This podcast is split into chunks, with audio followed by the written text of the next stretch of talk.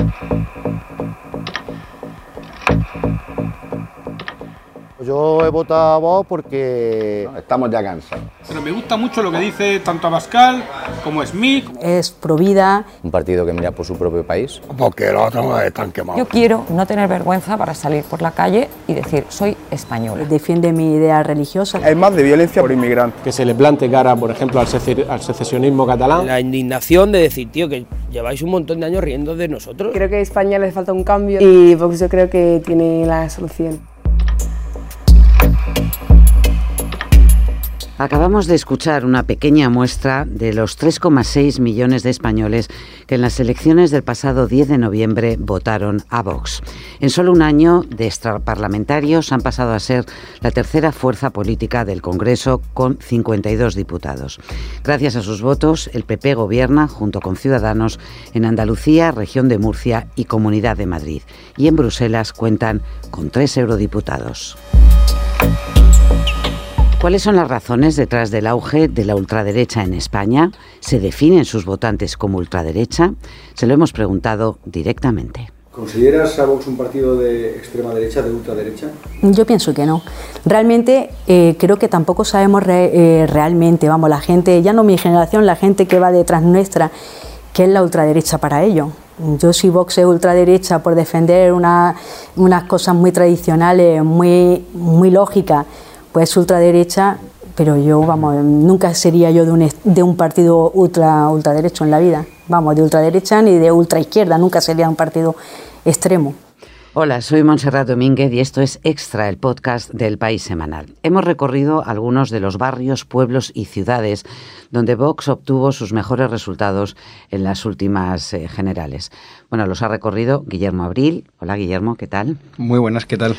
Cuéntanos cómo planteaste este, este reportaje, porque primero hubo mucho de, eh, de mapas y de intentar averiguar en qué lugares Vox había tenido un resultado fuera de lo normal respecto a la media española.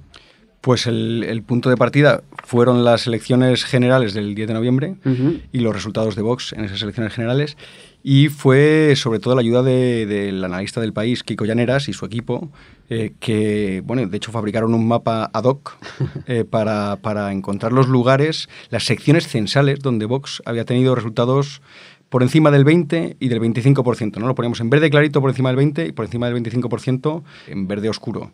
Y, digamos, eso fue señalando lugares que, pues, eh, que podría salir, digamos, desde el barrio de Salamanca en un momento dado. ¿no? ¿En Madrid? salir en, en, Madrid, salir hacia el norte de Madrid, recorrer la periferia hacia el sur y de allí ir directo hasta Murcia, la única comunidad autónoma donde Vox ha ganado, y llegar eh, prácticamente hasta, hasta Granada por la costa. Sí sin bajar del, del 20% de voto a Vox, que es por encima de la media nacional.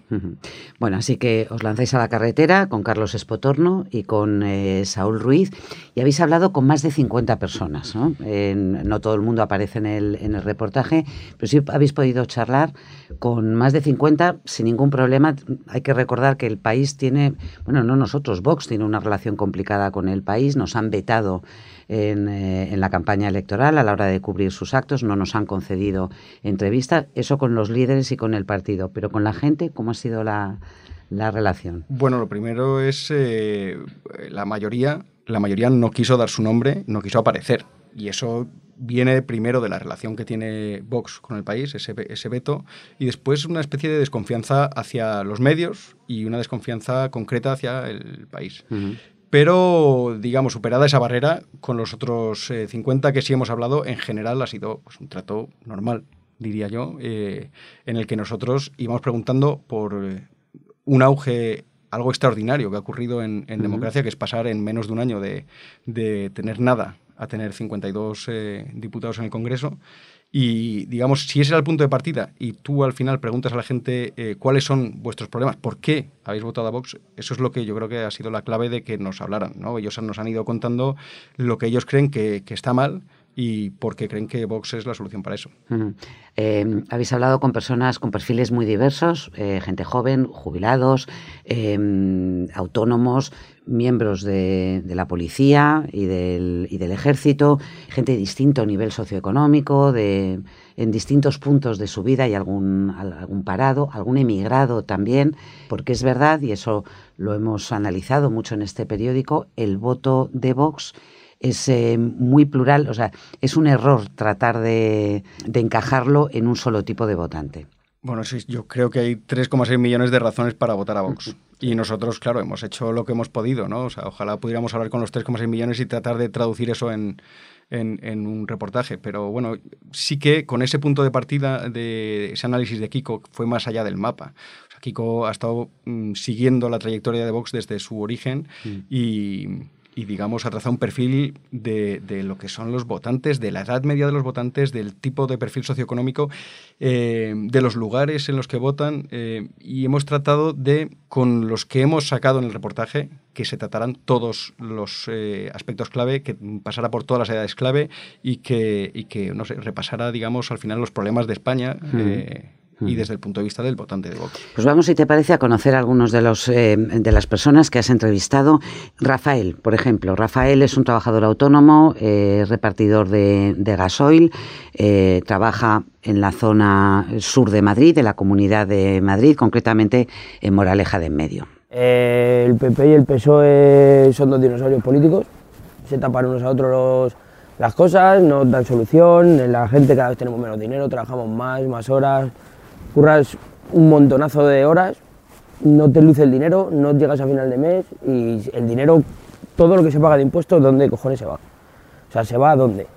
Eh, a las autonomías, se va a subvenciones a gente que luego no produce. Entonces estamos, yo creo que el problema, o sea, el problema, el fenómeno viene de ahí, que la gente estamos ya muy quemados y ha salido este partido Vox, que a mí por lo menos me convence en el 95% de las cosas que dice, y yo creo que hay que probar algo nuevo. Bueno, es muy curioso porque lo que dice Rafael, leyendo tu reportaje, es muy transversal, ¿no? Estamos quemados, pagamos muchos impuestos, eh, se lo llevan crudo los políticos, los chiringuitos, las administraciones. Este es el clásico discurso, digamos, el, que estudia ciencia política es el discurso anti-establishment. Y es, lo que antes era la casta. Pues es, la casta. Bueno, la casta política, ¿no? Sí, sí, sí. Es, eh, bueno, llevamos yo lo veo como una especie de mala digestión de la crisis económica eh, sumada a la corrupción. Eh, y todo eso, ese, ese, cóctel, hace que las personas a las que le han ido subiendo los impuestos, a las que, como dice él, nos luce poco el dinero, eh, se pregunten dónde, dónde, como dice él, ¿no? ¿dónde cojones van mis impuestos? Y eso le hace votar, él decía, probar algo nuevo, ¿no? un cambio radical, pues porque lo que había ya no le sirve. Eh, tú mencionas en tu, en tu reportaje, recordemos que Alejo Vidal Cuadras, el Alex Vidal Cuadras, el histórico eh, miembro del Partido Popular, fue uno de los fundadores de Vox, aunque luego se, eh, se fue. El impacto que había tenido uno de sus vídeos y sus discursos, em, que luego Vox ha seguido línea por línea, hablando del gasto inmenso de las autonomías, que según ellos descansa sobre la asfixia del trabajador. ¿no? Pues es que es el, discurso clásico de. Él, no solo decía las administraciones, las eh, autonomías, sino las administraciones públicas. En general. Y es esa idea de. ¿Qué pasa? ¿no? Yo pago impuestos y, se lo llevan todos esos que están chupando del bote. ¿no? Yo creo que es, un, bueno, es una, una especie de, silogismo, falso que, que, lo expresa en un vídeo y parece tan sencillo que dices, claro, es verdad. Ese es un poco el, el, punto que, lanzó Vidal Cuadras en ese vídeo. Vamos a eh, acercarnos a José Esteban. Aquí nos trasladamos a Almería, la ciudad de, Almería, porque em, la preocupación con la inmigración y el rechazo a la, inmigración ilegal, dice, claramente Vox en su discurso, no hay ningún problema con la legal, pero la ilegal está acabando con nosotros, es un tema especialmente sensible, eh, como nos decías, en toda, la, en toda esa zona de la, de la costa donde, recordemos, muchos inmigrantes eh, trabajan allí. Yo he votado más bien por también aquí hay muchos. Yo soy medio inmigrante, pero yo he nacido aquí, yo me he criado aquí.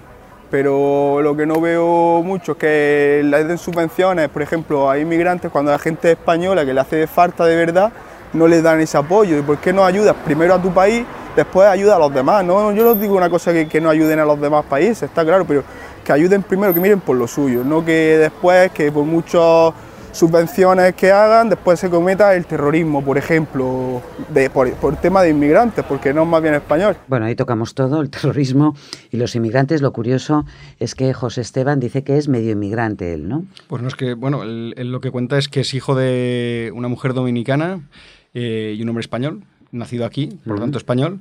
Y, y, bueno, es curioso que él lo que recuerda es que cuando era niño, pues estaba mucho con inmigrantes y que le iba todo mal.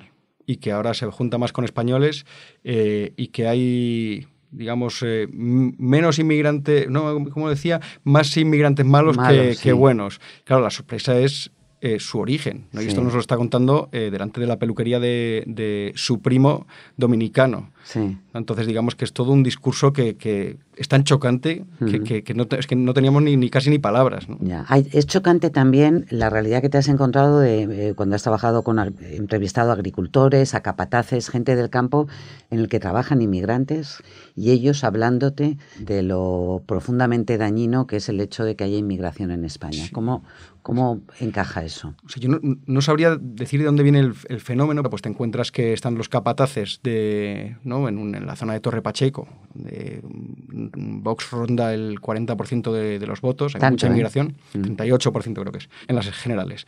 Y, y allí están los capataces con las inmigrantes, eh, eh, la mayoría eran latinoamericanas, allí no recogiendo ¿no? Con, el, con el lomo doblado recogiendo eh, eh, bueno malas hierbas de un campo de brócoli y, y de rúcula perdón y, y lo que sucede allí es que ellos dicen pero cómo cómo puede haber tanta inmigración cuando hay tanto paro a la vez no esa pregunta que es la que todos ellos en el fondo se hacen. Nos la se hacían ellos y se la hacía un camionero en, en Níger que lo que decía es pero pero es que yo no entiendo por qué siguen viniendo si no hay trabajo si es que ya no queda trabajo Vámonos, porque además llegasteis a esta eh, población de Murcia, a los Alcázares, en un momento muy, muy delicado, eh, y allí pudisteis hablar con Manuel. No, no, te digo como valoración. de Sí, la- valoración, sí, sí, sí, así, así. Yo, digo. Yo lo veo así. Porque a nosotros nos ha pasado, llegamos a Alemania y al llegar allí, como digo, no, entraba, no dejaba entrar a los bares, a las discotecas, o llegaba a discotecas, tú eres extranjero, íbamos con un alemán amigos, pues yo jugaba en el equipo de fútbol, iba con amigos, íbamos a un bar, a una discoteca y nos tenemos que dar afuera. Porque no dejaban entrar. Eso había mucho allí. Eso los años. Ahora ya ha cambiado mucho. Pero a mí no me interesa aquello, ahora estoy aquí en España. Yo estoy jubilado. Y a mí lo que me interesa es aquí la delincuencia que hay, porque se ve que no puedes ir una mujer o lo que sea por la calle por la noche, que no tiene un tirón. Luego lo que ves, que no sé si es verdad o mentira, pero las noticias no tampoco, y la, el periódico no miente tampoco mucho. Manuel, jubilado, obrero del metal, trabajó durante toda su vida en Alemania y te estaba contando la propia discriminación que había sufrido él como español cuando trabajaba, cuando trabajaba allí. nuevamente la contradicción. Bueno, esto fue un golpe de suerte en los Alcázares. Estaba cayendo la, la dana de eh, diciembre. Sí. Porque hubo Que se inundó, luego otra- se ha vuelto a inundar otra vez. Hubo sí. otra en septiembre, en, en fin, y, y- y, bueno, allí por la calle nos lo encontramos. Él vive allí, se ha jubilado hace en el 2018, nos dijo hace prácticamente un año, y se vino de Alemania con su pensión alemana, donde ha estado trabajando, toda su familia fue allí. Y Ujú. ahora que ha vuelto, eh, bueno, él nos dijo que había votado socialista, porque votaba en las elecciones generales Sí. eh, de España siempre, aunque estuviera en Alemania, eh, había votado socialista toda su vida, pero ahora de vuelta en los Alcázares había decidido votar a Vox porque esto no podía seguir así. Entonces Ujú. te hablaba, más que un discurso, bueno, era un, era un discurso sobre todo contra, contra la inseguridad. Un, eh, le daba la sensación de que todo era, ¿no? todo estaba mal. Su madre había sufrido ¿no? un percance o le había... había tenido un par de cosas su madre Sí, con un, ¿no? unos habían moros, pegado un unos tirón, rumanos, ¿no? sí. nos decían, ¿no? se quejaba de, de las cosas que no puedes ir por la, por bueno, la estación de tren, por la calle de noche, etcétera. Hay que ver el vídeo para, para, para ver cómo estaba la situación en los Alcázares el día que estuvisteis allí, porque eh, Manuel aparece con las botas hasta arriba y caminando mitad de las calles llenas de, llenas de, de fango, que es algo también, es un caldo de cultivo también, las eh, infraestructuras que no, que no funcionan, eh, la construcción eh, masiva y el poco cuidado que ha hecho que cuando se producen fenómenos de este tipo la gente pierda, vea sus casas inundadas. Y, ¿no? pa- y para ser justos con Manuel, es verdad que o sea, el tema de la inseguridad le daba mucha importancia, pero había otros temas como, como o sea, los que has citado. ¿no? Y era esta especie de desorden que se ha encontrado al llegar a España de vuelta y que las cosas no funcionan. Y es que nos hablaba incluso, que no están en los vídeos, pero nos hablaba incluso de una tasa que le dijeron que tenía que pagar en el ayuntamiento y que pero no podía pagarla allí, tenía que ir a un banco. Bueno, de, no de estos, o sea, casi le quemaba como la, la sensación de, de- de desorden que hay en, en su Ujú. región, en su pueblo, en su, en su zona. También en otro, en otro lugar, yo creo que era en Arroyomolinos, una de las eh, poblaciones también de la- una de las más jóvenes de España, en, eh, en el sur de, de Madrid, donde viven innumerables familias con, con niños pequeños.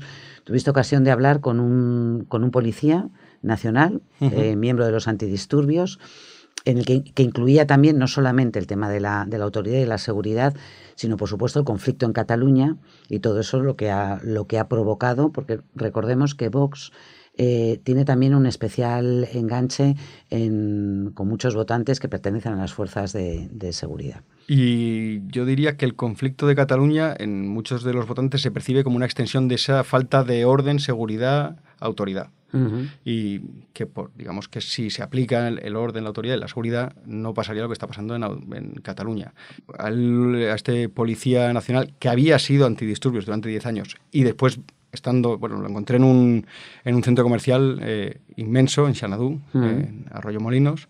eh, de hecho, en- delante de una tienda como de, de artículos militares, eh, él estaba con el, con el carrito de bebé allí.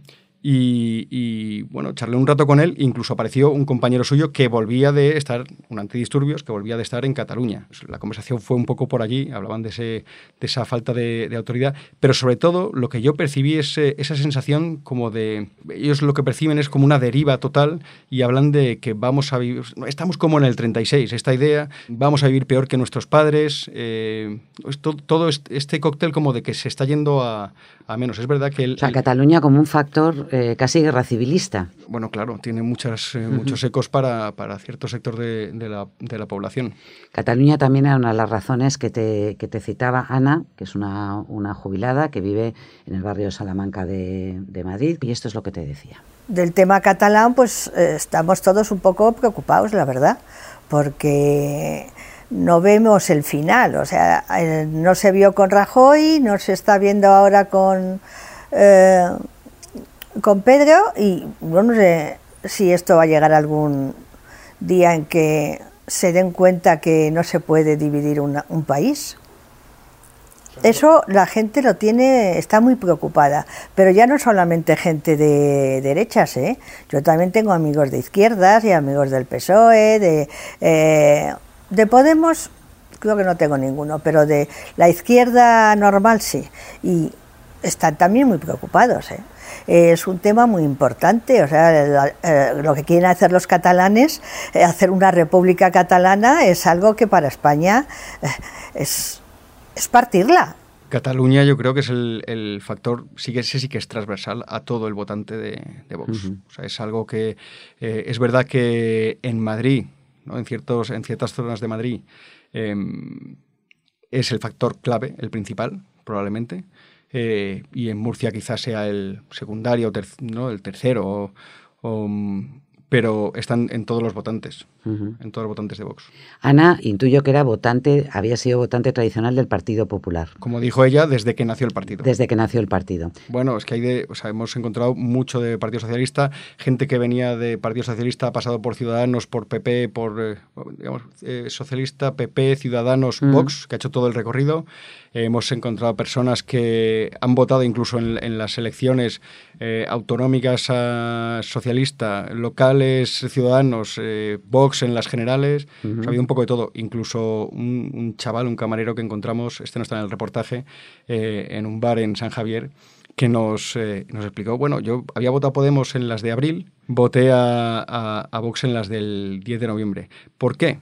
Porque lo que sí que tenía claro es que no quería votar a ningún partido tradicional. Y entonces nos contó, bueno, pues eh, me decidí en la, en la mesa electoral. ¿no? Estaba al 50% y me decidí en la mesa elec- electoral. Vam- Vamos con otra de las señas de identidad de Vox, que es su defensa de los valores cristianos, de los valores eh, tradicionales. Y en este caso, a quien apela directamente es a una mujer, una médico de 50 años, se llama Clotilde y ella vive en Roquetas de Mar.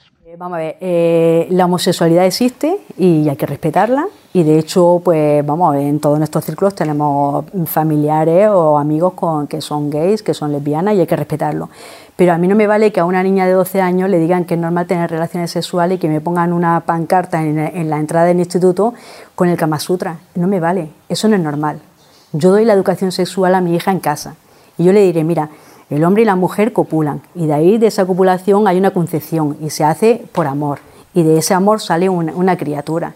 Y ya a partir de ahí le diré, pues mira, también hay relaciones sexuales entre, entre mujeres, entre hombres. Y ya le explicaré yo, pero se lo explico yo a mi manera, no que vayan al colegio y que lo que estamos diciendo es una cosa que biológicamente no es normal, la hagan a los niños como si fuera normal.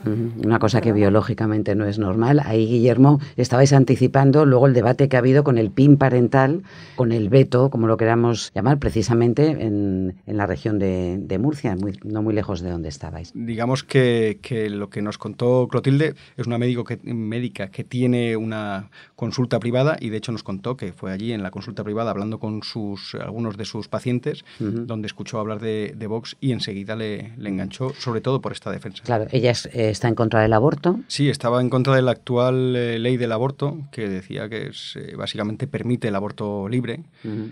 Y con la eutanasia lo que decía es no la puedo concebir. Uh -huh. Bueno, y era un poco, en, en general, todo ese discurso que le han achacado al, al PP, que eso es eh, lo que ha trasladado el vota, al votante, digamos, de, en términos de valores sí. hacia Vox, es eh, lo que se le critica al PP, la defensa eh, tibia, ¿no? Esta cosa de, esto nos lo decía Ana, que denominaba a Rajoy complejines, ya. ¿no? pues la defensa tibia de los valores. Hay que recordar que ningún médico, ningún profesional está obligado ni a practicar abortos, a tener que eh, ejercer la, la, ley de eutanasia si no quiere, es decir, hay unas cláusulas de conciencia que los, que los respetan. Oye, tú conociste a dos amigas, Clotilde y, y Oti, Clotilde y Oti, porque ellas se conocieron en un viaje que organizó Vox a Madrid, a un mitin suyo en, en Vista Alegre. Vamos a conocer también a, a Oti, que es vecina de, de Clotilde. ¿Qué pasa? Que eh, desde hace mucho tiempo yo no sabía ni siquiera quién votar. No tenía identidad. O sea, tú decías, eh, soy español y la gente te miraba mal por la calle. Eh, el tener ese sentimiento a mí me ha llamado mucho. O sea, el que alguien me vuelva a decir que mi origen, en mis tradiciones, eh, lo que yo he vivido desde siempre es un orgullo, no simplemente que ganemos la Copa del Mundo de Fútbol para decir todos soy español, soy español, soy español, o ganemos hace poco lo que es el Mundial de Baloncesto y ya todos somos español, no. Yo quiero no tener vergüenza para salir por la calle y decir soy española.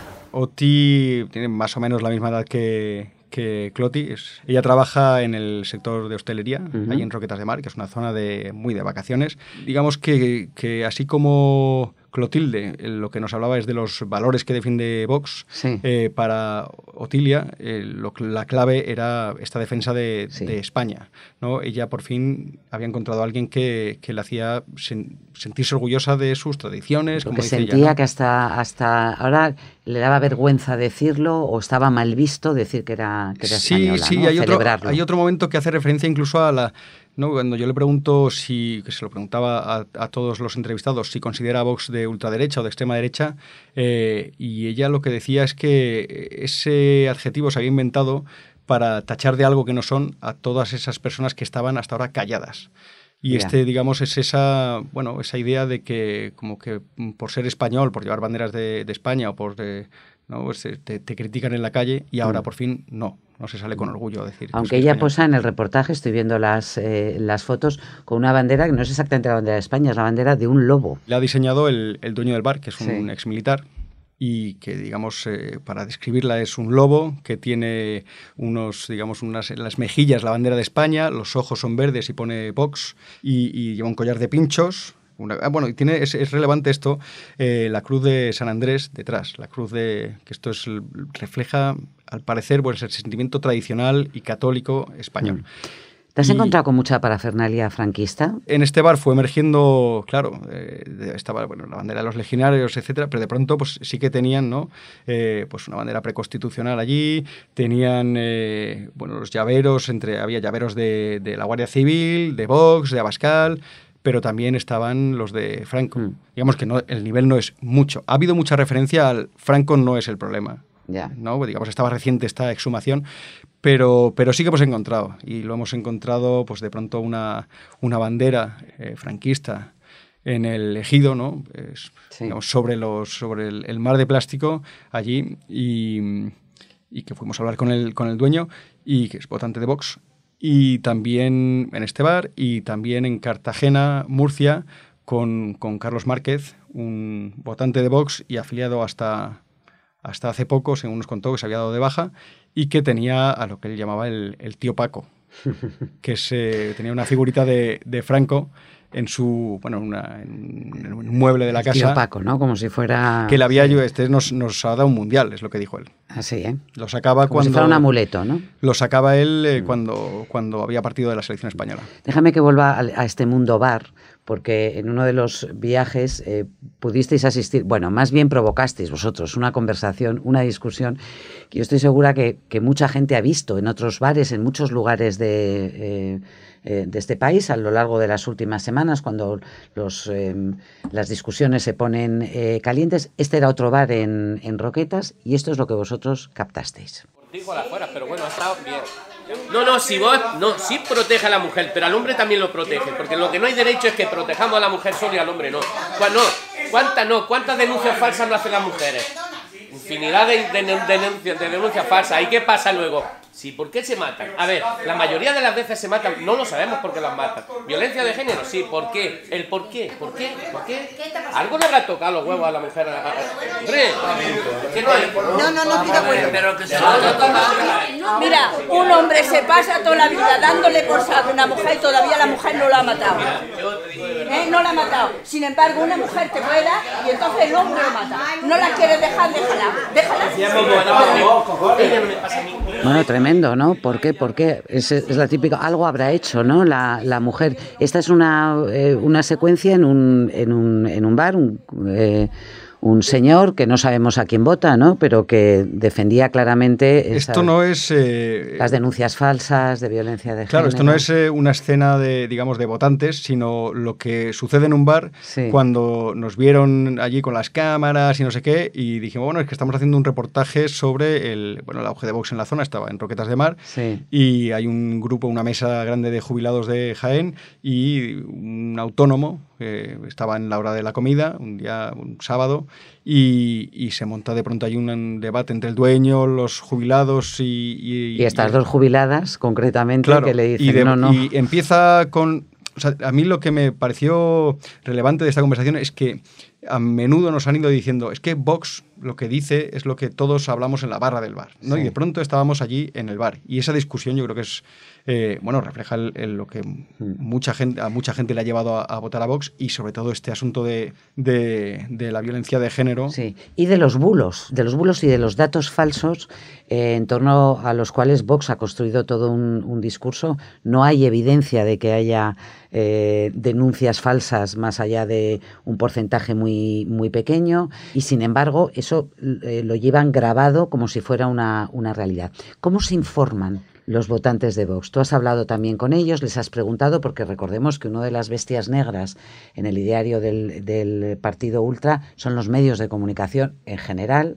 Tú me hablabas de Carlos Márquez, de, de este hombre de Cartagena que tiene al, al tío Paco ¿no? como amuleto para, em, para ganar partidos de fútbol ¿es? o copas o no sé qué, pero él te explicaba también de qué forma se informa él. Yo es que llevo un montón de tiempo que es que ni veo los telediarios, porque cada vez que los veo es que digo, ¿cómo nos están mintiendo? ¿Entiendes? ¿Cómo te informas entonces? Pues por Facebook, por amigos, por, por- por redes sociales, por, por ciertos grupos que tengo yo que son más fidedignos que, que la telebasura esta. De vez en cuando veo algo inevitable- inevitablemente, pero yo es que los telederos no los veo, porque me pongo a contrastar lo que me dice el teledero con lo que me llega por otro lado, que hay información contrastada, y no coincide para nada. Y, dicen cosas muy de pasada, no se meten en problemas. No, tuve un periodista haciéndole una entrevista a esta gente y no le pregunta lo mismo que le preguntaría yo. Oiga, Pero si usted que es periodista que está más informado que yo no sabe lo mismo que yo sé, aquí hay algo que chirría. Luego los debates en la televisión, los debates de política, cuando hace elecciones, debate a cinco. Pues eso se ha grabado hace ya una semana, hombre, y todas las preguntas ya las tienen pastadas de antemano y tienen las respuestas. Nos están vendiendo la burra a los españoles. Pasa que, bueno, hay mucho engañado que se cree lo primero que le dicen en la tele. Pero yo no me lo creo, hombre. Es curioso esa referencia. Yo tengo grupos eh, fidedignos y esa desconfianza profunda hacia los medios de, comunicación. Esta idea de los grupos fidedignos me la he encontrado eh, en más sitios. recuerdo el dueño del hotel donde estuvimos en San Javier, eh, que también me hacía referencia a, no, ves, yo tengo un amigo guardia civil que me cuenta la verdad sobre, hmm. sobre esto. O, bueno, yo, policía, ¿no? Eh, yo que he vivido esto de cerca, ya te puedo decir que es así. Entonces, esta idea de medir ¿no? con, la experiencia propia hmm. la generalidad y sacar conclusión a partir de allí, eh, me la he encontrado. También te hacía referencia a ello una de las entrevistadas más jóvenes de este, de este reportaje, Pilar, que es una... La más joven. La más joven, 18, 19 añitos tiene, ¿no? Acaba de empezar la, eh, la universidad, vive en, en, Pozuelo, en una zona de, eh, de renta muy alta en, en, Madrid, y así se relaciona ella con Vox y con otros jóvenes que tienen las mismas inquietudes políticas. Vox es que tiene la cuenta de Instagram que la tiene súper como súper al día, ¿no? Todos los días sube alguna novedad, tal, eh, todos comentarios aplaudiendo, todo no sé qué. Entonces, entre, entre nosotros en Instagram es verdad que está teniendo un montón de todos los jóvenes. Entonces, hay Vox normal, Vox jóvenes luego Vox por cada comunidad autónoma. Y, y, la verdad que nos enteramos de todo por ahí y tal. Y, y nos llega pues eso, porque al final Instagram es nuestro día a día, ¿sabes? Y las publicaciones, tal, entonces de repente te sale algo, pues te lo lees y te enteras de cosas. Meeting o manifestación. Meeting, meeting aquí, meeting allá, y todo el mundo, claro, todos los jóvenes, estamos superpuestos en Instagram y todos acudimos. Estaba pensando, si has visto tú, ¿has ido algún acto? Sí, sí, sí. ¿Ah, sí? Sí, a mí me encanta ir y gritar, oye, soy española, soy de Vox, tal. Y entonces vamos todas mis amigas con las banderas a los meetings estos y sí, sí, yo he visto en plan a Santi ahí a un todo. O sea, es Santi. Santi para mí es, eh, vamos, fan number one, sí.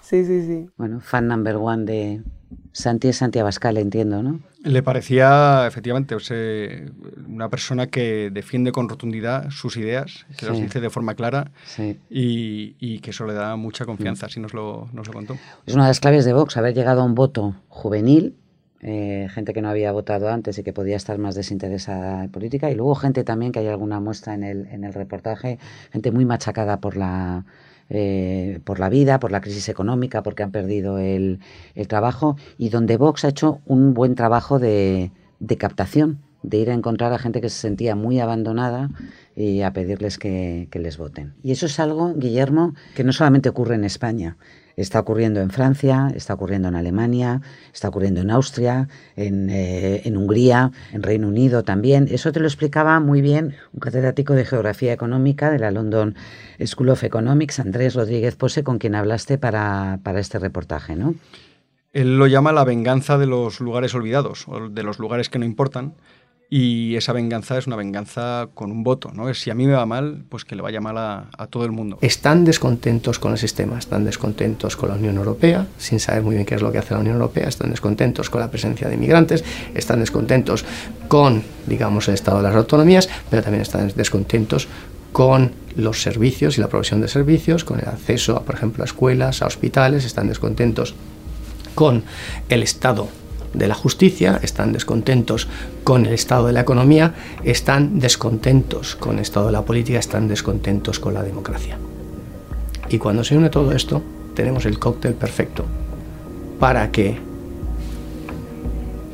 líderes de corte mesiánico se aprovechen de esto, lleguen al poder y transformen la sociedad.